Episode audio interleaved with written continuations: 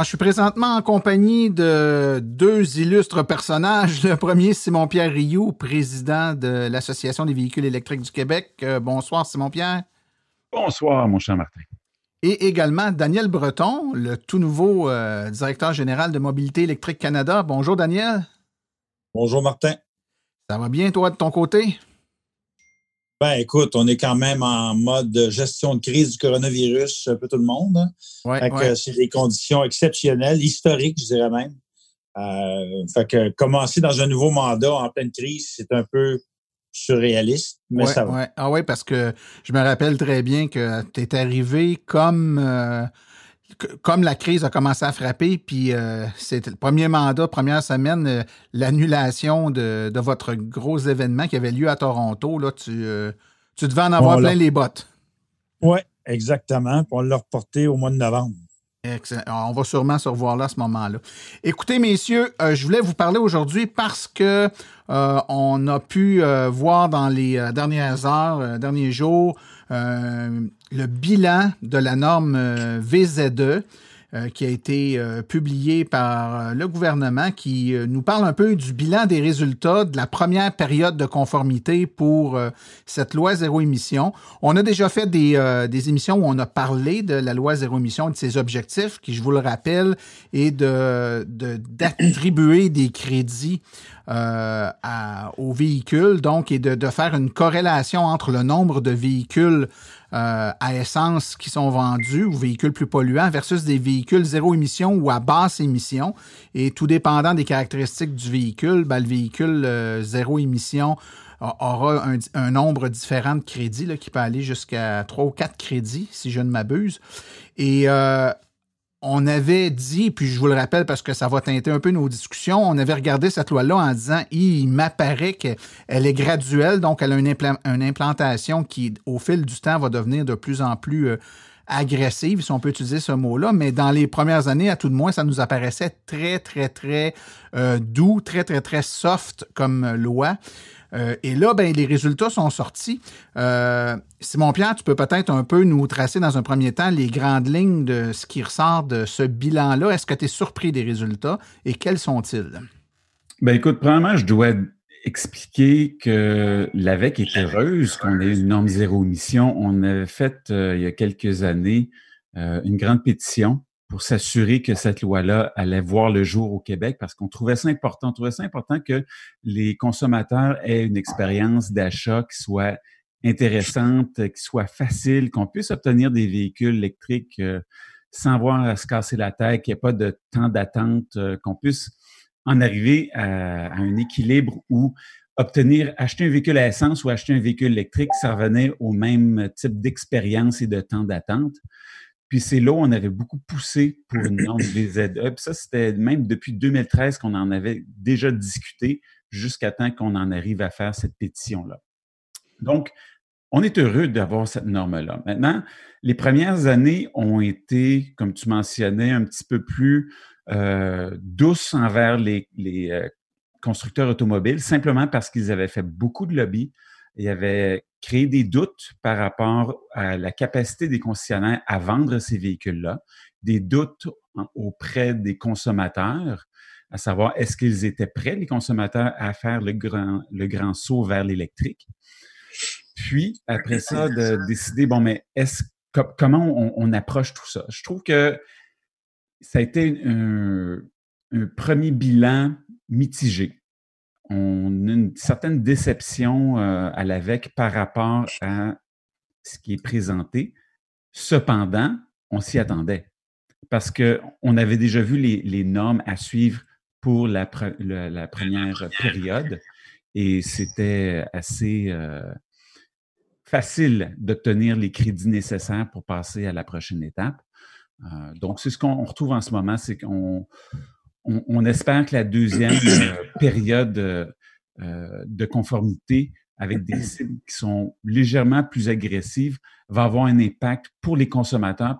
Puis en ce moment, on est dans cette deuxième période-là, 2019, 2020, 2021. Puis on, voit qu'il y a quand même euh, moins d'efforts. Il y a 35% des crédits de la première période de conformité qui peuvent être transférés à la deuxième période. Euh, on, voit que. Ce que ça, veut dire, ça, Simon-Pierre, c'est que pendant la première période, les manufacturiers qui ont vendu des véhicules se, sont mis comme un petit magot de côté. Donc, ils ont déjà des crédits en banque qui peuvent appliquer dans la deuxième période. Donc, ils ont déjà, ils ont déjà de l'avance de prix, ce qui fait qu'à la limite, sont encore sont pas obligés de se forcer trop trop parce qu'ils en ont déjà de côté qu'ils peuvent utiliser dans la deuxième période de conformité. C'est bien ça?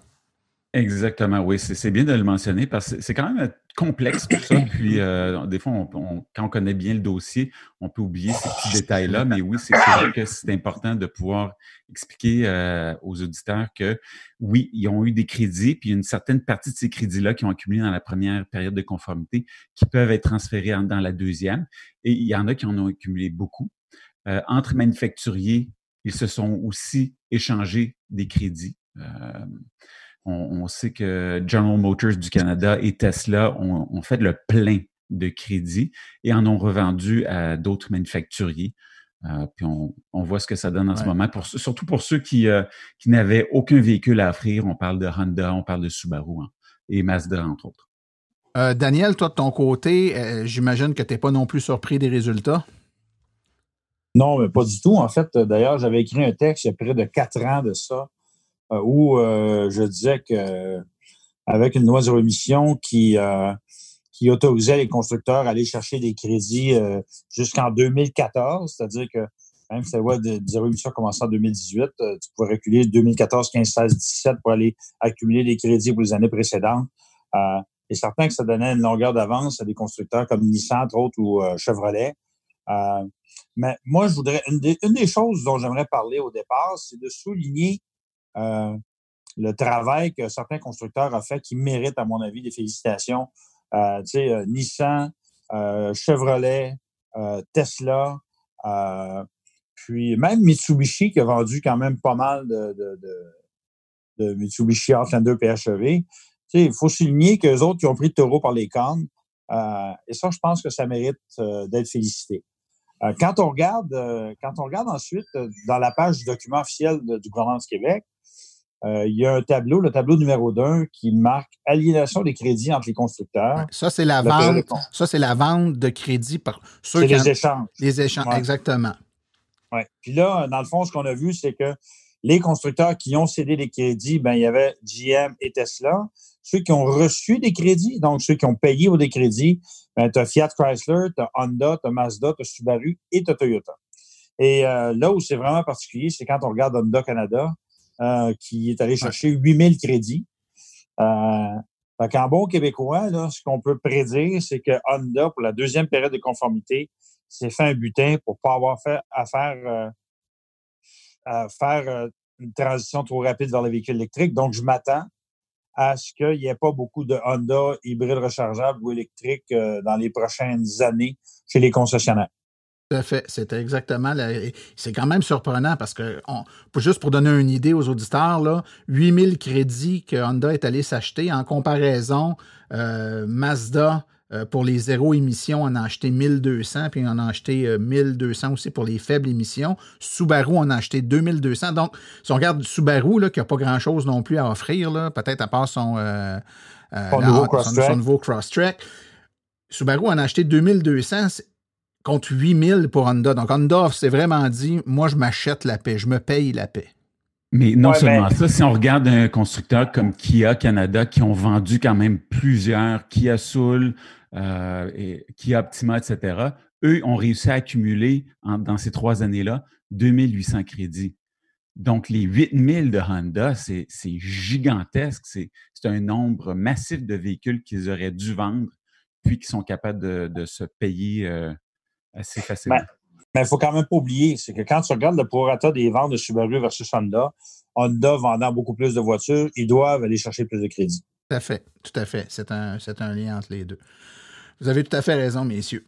Le, donc, si on regarde, euh, si on regarde l'état de la situation actuellement et qu'on met maintenant ça en regard avec euh, les objectifs qui sont visés par le gouvernement dans les prochaines années, euh, est-ce que la loi, même en sachant que d'année en année, les périodes de conformité sont de plus en plus agressives et vont demander de plus en plus de, de crédit, est-ce qu'on est armé avec une loi zéro émission qui nous permet d'atteindre les objectifs que ce même gouvernement-là se fixe, c'est-à-dire qu'on se donne des moyens d'atteindre des objectifs d'un côté, puis on se met des, euh, des, cibles à atteindre de l'autre. Est-ce que nos moyens sont à la hauteur de nos attentes?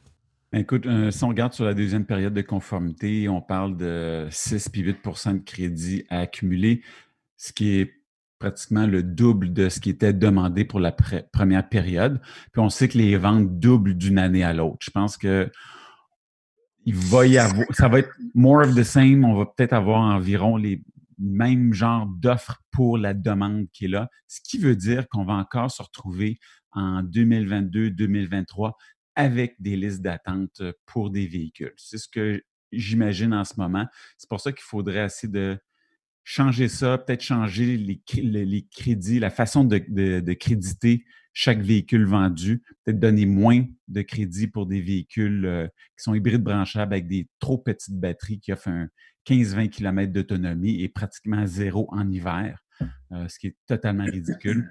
Commencer à changer ça un petit peu. Je, pense que c'est une des façons de pouvoir euh, atteindre nos objectifs, sinon on n'y arrivera jamais. Moi, si je peux ajouter quelque chose là-dessus, c'est que quand on regarde les exigences du gouvernement pour les années précédentes et même pour l'année 2019 par rapport aux ventes réelles, en fait, c'est que les Québécois ont acheté beaucoup plus de véhicules électriques que l'exigence de la, de, la loi zéro émission. Tout à fait. Fait que, fait qu'on peut pas dire que c'est à cause de la loi zéro émission que les constructeurs se, sont sentis poussés. C'est parce qu'il y avait vraiment une demande, parce qu'on a fait beaucoup de travail d'éducation. Euh, puis là, ben, euh, tu sais, ces temps-ci, comme euh, on se retrouve en crise du coronavirus, que le prix du litre était à 75 cents euh, dans les stations-service, que les gens vivent une incertitude économique plus grande, ma crainte pour les mois à venir, c'est que comme les cours de concessionnaires automobiles sont pleines, parce que il avait fait, des, comment fait des stocks pour vendre dans la plus grosse saison de l'année qui est le printemps, mais que là, tous les concessionnaires sont fermés ben là, moi, je pense qu'on va assister à des ventes, euh, des ventes de feu peut-être pour se débarrasser des véhicules en inventaire. Si la plupart des constructeurs n'ayant pas de véhicules en inventaire, je doute fort qu'ils fassent des pressions pour aller chercher des véhicules électriques, puisqu'il faut qu'ils vident leur cours de leurs véhicules qui ont en stock depuis trop longtemps. Fait que, sachant qu'il n'y a pas vraiment une grosse obligation pour les prochains mois, voire même les deux, trois prochaines années, à vendre beaucoup plus de véhicules électriques, puis là, ils se retrouvent avec les, cours pleines de véhicules à essence. Moi, je pense que les prochains mois, les concessionnaires et les constructeurs feront pas vraiment, auront pas vraiment d'efforts pour la plupart à faire, euh, en feront pas pour, vendre plus de véhicules électriques. Puis en plus, le prix du litre va rendre l'équation plus difficile pour monsieur et madame tout le monde pour les prochains mois. Cela dit, j'ai quand même euh, pris le temps de calculer euh, euh, l'intérêt d'acheter certains véhicules électriques à 75, 80 cents de litre, puis il y a encore un intérêt économique. Mais sachant que les gens ont, auront pour beaucoup certains traumatismes par rapport à l'instabilité ou l'insécurité financière, euh, moi, je pense qu'on va passer des semaines et des mois difficiles pour l'électrification des transports d'ici la fin de l'année. Ben, moi, j'ai aussi ma façon de voir les choses à ce niveau-là parce que, un, il y a, oui, le, fait qu'on a perdu un mois de vente. J'ai l'impression que les concessionnaires vont recommencer à vendre de toute façon. Tant que ça ne s'étire pas trop, trop, il va peut-être avoir une perte, mais on, sait aussi que les constructeurs euh, euh, locaux, donc au niveau euh, du Canada. Ils font des commandes deux fois par année dans les usines pour obtenir un certain nombre de véhicules selon leurs estimations. Puis on sait que la première période va finir en juin. Ils vont être obligés d'ajuster selon les ventes qu'ils ont eues dans la première année pour ne pas avoir trop de stock euh, dans les cours, comme tu mentionnais. Deuxième chose, c'est que véhicules électriques, euh, le dollar canadien a beaucoup baissé dernièrement. On est rendu à, 60 ben sous US. Euh, fait que ça, c'est un gros impact sur l'achat de, véhicules puis les années au Canada aussi. Ça va augmenter les prix. Il faut qu'ils restent en, dessous de 45 000 sinon il n'y a plus d'incitatif fédéral. Fait qu'ils vont être obligés de ronger sur leur marge de, de manœuvre à ce niveau-là. Ils vont peut-être faire moins d'argent sur ces véhicules-là, ça va peut-être moins les intéresser de les vendre aussi. Tu as raison. Euh, je, pense que je ne me trompe pas, puis ma question est dirigée vers Daniel. Si je dis que la situation actuelle, compte tenu de tout ce qu'on vient de dire, euh, et surtout du fait que pour beaucoup de concessionnaires, euh, depuis plusieurs semaines, c'est il se passe rien, là, c'est, tout est arrêté. Il y en a probablement quelques-uns qui vont avoir de la misère à sortir de, de la phase actuelle, c'est-à-dire que la crise du coronavirus euh, euh, qui est juxtaposée avec euh, d'autres facteurs, dont le, dollar, etc., fait en sorte que peut-être qu'il y en a qui ne se relèveront pas. Moi, je pense que c'est une réelle préoccupation. et pas que des petits. Il y en a des gros qui roulent avec des gros inventaires. Et moi, ce que j'ai entendu, c'est qu'il y a certains qui s'enlèveront, peut-être pas. je ne serais pas du tout surpris de ça. Et puis, euh, comment dirais-je? Euh, moi, je, pense que ça, il y a des gens qui vont remettre en question l'idée de former des groupes multi-concessions euh, parce que c'est lourd à porter. Surtout avec la mode à laquelle on assiste depuis quelques années de faire des espèces de tâches mal de l'automobile gigantesques. Ben, tes, frais fixes diminuent pas, puis quand tu ne vends pas de voiture, là, ça revient, ça vient vite à la fin du mois. Fait que tout ça va faire en sorte, à mon avis, qu'il va y avoir un brassage euh, important dans le milieu automobile dans les prochaines semaines et les prochains mois. Et quand on sait que l'un des, euh, au-delà des, freins euh, du, au consommateur, plus intrinsèque au consommateur, l'un des principaux freins à l'accélération du tournant vers l'électromobilité actuellement, on le sait, on le dit, c'est la disponibilité des véhicules. La loi zéro émission vise justement à jouer sur cet élément-là. Donc, les concessionnaires actuellement, euh, d'un côté, euh, ont des temps difficiles. De l'autre côté, il y a une loi zéro émission pour laquelle sont de laquelle ils sont plus ou moins friands pour la plupart en tout cas. Puis euh, le constat est que cette loi-là, elle ne joue pas d'effet, elle joue pas, elle n'a pas joué d'impact, en tout cas, jusqu'à date. je pense que Daniel, tu l'as bien exprimé tantôt. On l'avait calculé d'ailleurs il y a quelques temps. Je pense qu'il s'est vendu deux fois plus de véhicules euh, que, ce que, la, ce que la loi zéro émission en termes de crédit, quand on regarde euh, les ventes totales de véhicules euh, à essence versus les véhicules zéro ou à basse émission.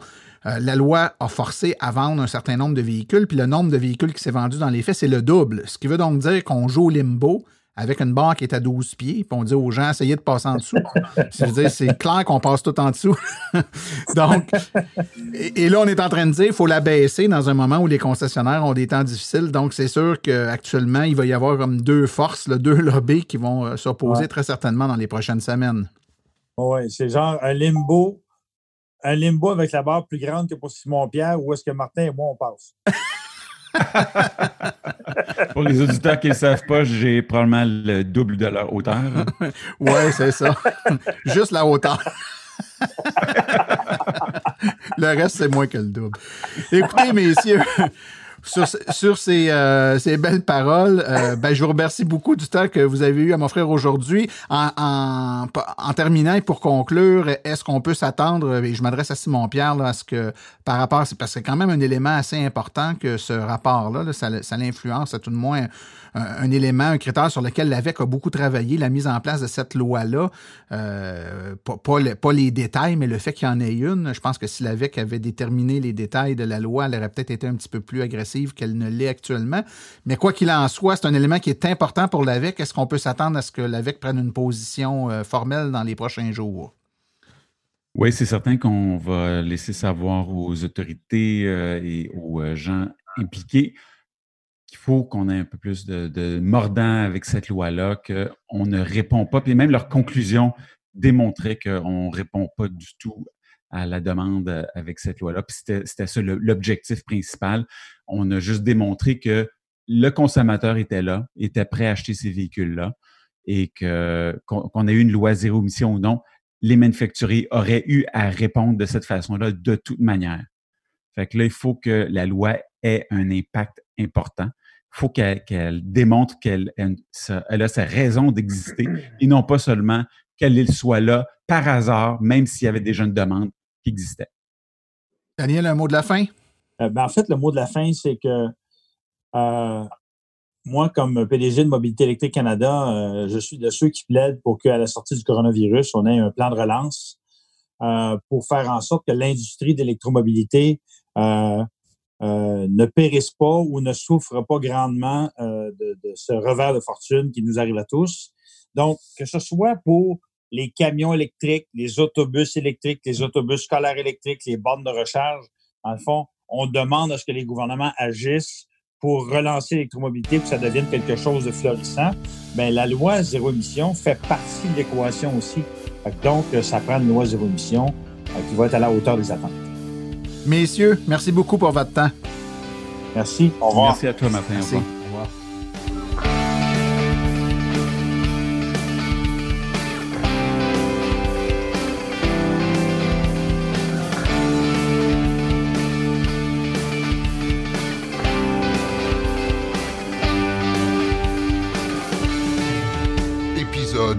City.